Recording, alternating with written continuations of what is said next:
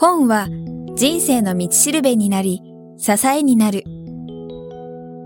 人生を変える一冊。人生を変える一冊は、あなたの人生を変えるような一冊を書いた著者へのインタビュー音声をお届けする番組です。闇雲に新刊やベストセラーを追うのではなく、元新聞記者の聞き手、早川洋平が著書への思い、人生を変えた一冊、人生のターニングポイントなどを著者から直接伺います。それでは、本日のインタビューをお聞きください。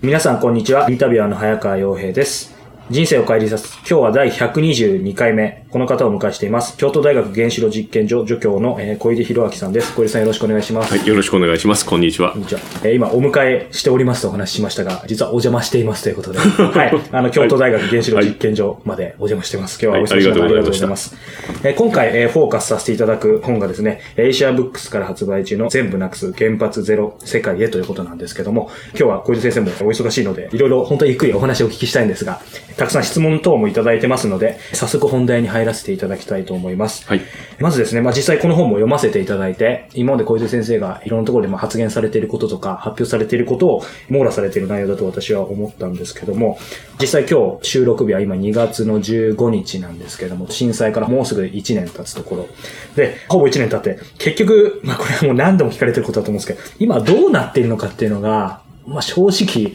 僕もいろんなニュースを見たり、いろいろしてはいるんですけども、いまいちよくわからないというか、政府の発表とかも信じられないですし、その辺っていうのが、まあ、あの、小出先生、当然海外のメディアからも取材を受けたりもしていると思いますけども、今日この時点で、2月15日時点でもし今、端的にお答えいただくとすると、今、日本はどういう状況なんでしょうか？端的に言うなら、わからないのです。私もわからない。政府もわからない。東京電力すらがわからない。手探りの状態で事故に向き合っているというのが、端的な答えです。その中で、わからない中でも、小出先生も今回みたいな取材もそうですけども、受けながら、あの、いろいろ答えていただいてると思うんですけど、現状としては、例えばそうですね、なんて言ってるんでしょう。僕は関東の人間なんですけども、11ヶ月前に比べて、福島、そして関東、そして先生がこの京都っていうところ、地域別に見ても、それぞれ良くなっているのか悪くなっているのかって変わっていないのか。地域的なことを言うのであれば、はい、3月11日に事故が起きて、原子炉から大量の放射性物質が吹き出してきました。はい、ほぼ10日あるいは2週間という期間の間に、私から見ると想像を絶するような放射性物質が外に飛び出してきて、はい、それが一部は海へ、一部は大気中に出ているわけです。はい、大気中に出たものは風に乗って流れるだけであって、福島原子力発電所を中心にして、風が吹いていった方角を汚染していったんですね。はい、である時は、北風に乗って、福島第一原子力発電所から南の方向に放射性物質が流れていく。はい、そして海岸沿いに汚染を広げながら、茨城県の北部、南部、千葉県の北部、東京都の一部というようなところまでに汚染を広げた。別の時には、南東の風に乗って北西方向にものすごい濃密な汚染を落として、で風が変わったがために今度は福島県の中通りという、福島県内の人口密集地帯を舐めるように汚染を広げていって、栃木県、群馬県の北部半分を汚すというようなことになっているんですね。それが、まあ、3月という期間に起きてしまって、はい、その汚染のただ中で人々が生活をせざるを得ないという状態が今日まで続いているということです。ですから、福島県、あるいはまあ東北地方の一部、まあ関東地方の一部の方々は、それ以降ずっと引き続いて困難な中にあるということだと思います。で私が生活しているここ、大阪の南の端っこですけれども、ここは幸か不幸か、福島第一原子力発電所からは距離が離れていたがために、ここまで飛んできた放射性物質の量は少なかったと。はい、だから、まあほ、ほとんど大阪の人も京都の人もほとんど他人事のように思いながら、今日まで来ているという、そういう状態だと思います。なるほど、ありがとうございます。あのー、実際も僕も東京近郊に住んでるんですけど、やっぱりかつてでは雨降った時とか子供はもうそれこそ濡れちゃいけないっていうのをみんなちゃんとやってたと思うんですけど、最近平気でまあ大人も子供も濡れちゃってるので、今これ先生おっしゃったように、なんかやっぱり時が経って今のお話伺ってると、良くもなっていないはずなのに、なんかもうみんなそろそろ なんか忘れつつあるような感じがしちゃって、ちょっと不安にはなるんですけど。みんな忘れたいんだと思います。はい。要するに放射能というのは人間の五感に感じることができない。見ることもできなければ匂いを嗅ぐこともできない。触ってそれを実感することもできない。ものすごいその私たちから見ると、戦うことが難しいという、そういう相手がいるのですね。はい、それにずっと向き合ってきたわけですけれども、やっぱりいつまでもその状態は続けられないし、なんとか忘れてしまいたいと、みんなが思っているだろうと思います。まあ今も聞いていただいたように、大量の放射性物質が吹き出してきたのは、去年の3月だったわけですから、それ以降、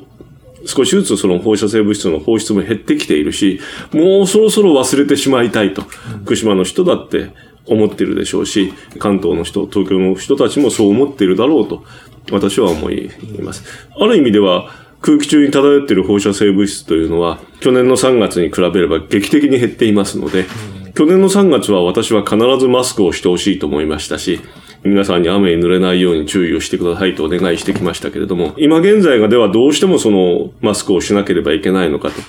言えば、福島県内の猛烈な汚染地帯を除けば、私はそれほどのことはないと実は思っているんですね、はい。それほどのことはないというのは言葉が悪いですけれども、必ず被爆をすれば危険がありますので、できることならもちろんマスクをした方がいいし、雨にも濡れない方がいいです。えー、でもマスクというのは私嫌いだし、鬱陶しいですよね。雨に濡れるなっつったって、雨って私結構好きです。雨は。自然の恵みじゃないですか。子供が別に雨に濡れて何なんだと。要するに何なんだというか、要するに子供なんて雨の中だって走り回って遊ぶもんだと私は思うので、雨に濡れちゃいけないって言って子供を育てる、そのこと自身に私は躊躇がありますので、放射能に被爆はしない方がいいとは思うけれども、やっぱり子供は雨の中でも遊んでほしいと。一方では願う私がいます。その辺のあたりが、まあなかなか僕も子がいるので、はい、今もうざっくばらにもう少しお聞きしたいんですけど、はい、じゃあ逆に言うと果たして、例えば東京近郊で子供が雨に、まあもう濡れて遊んでるっていうのは、可能性としては今回の事故が起きる前よりは、10日連続、100日連続、1年連続雨浴びていくと、それこそ癌になる可能性とかっていうのはやっぱり、どのくらい高いとか一概に言えないと思うんですけど。例えば、皆さんは1年間に1ミリシーベルトという被爆しかしてはいけないと言われてるんですね。はい、もしそれが、まあ国の法律ですけれども、それを守ることができるのであれば、10万人の人たちのうち4人が癌で死ぬというぐらいの危険度です。ですから言葉を逆にすれば、1ミリシーベルトという被爆で済むのであれば、10万人のうち9万9996人は被害を受けずに済むということなんです。はい、もし、その雨に当たったりすることによって、10ミリシーベルトという被爆をしてしまうと、はい、10万人のうち40人がやがて癌で死にますよということになります。それから、子供というのは、今私が言ってるのは、ごく平均的な人間のことを言ってるわけですけど、子供は放射線の感受性が平均的な人間に比べて4倍も5倍も高いので、もし子供たちが10ミリシーベルトの被爆をしてしまうとすれば、10万人のうち40人のまた4倍か5倍の危険を背負いますと。ですからまあ200人近くですかね。10万人のうち200人の子供がいずれ癌で死ぬという、そういう重荷を負わされると。9万9800人は被害を受けずに済むという、そのくらいなんですね。ですからそういう危険を皆さん一人一人が自分のものとして、あるいは子供を育てている親として引き受けることができるか、あるいはそれは嫌だから子供は室内で遊ばせた方がいいのかという、そういう選択に直面しているのだ。じゃあそれがまあ、いい悪いか必ずこうしなさいということでなくにもそういう現状があるということはい。要するにあの被爆というのは、まあ、物理的な現象と、まあ、生物学的な現象がありますけれども、必ず危険があるということはもう分かりきっていることなんですね。すねはい。必ずあると分かっている危険を、どこまでであれば自分が引き受けられるか、自分の子供に負わせることができるかという、そういう選択を一人一人の皆さんが迫られているという、そういう状態です。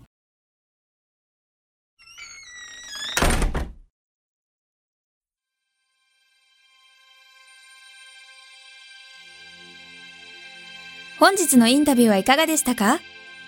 渡辺美希さんや茂木健一郎さんら、過去にお届けした100人以上の著者インタビューは、すべて人生を変える一冊のサイトより無料でダウンロードできます。もっとインタビューを楽しみたいという方は、ぜひお聞きください。サイト URL は、kiqtas.jp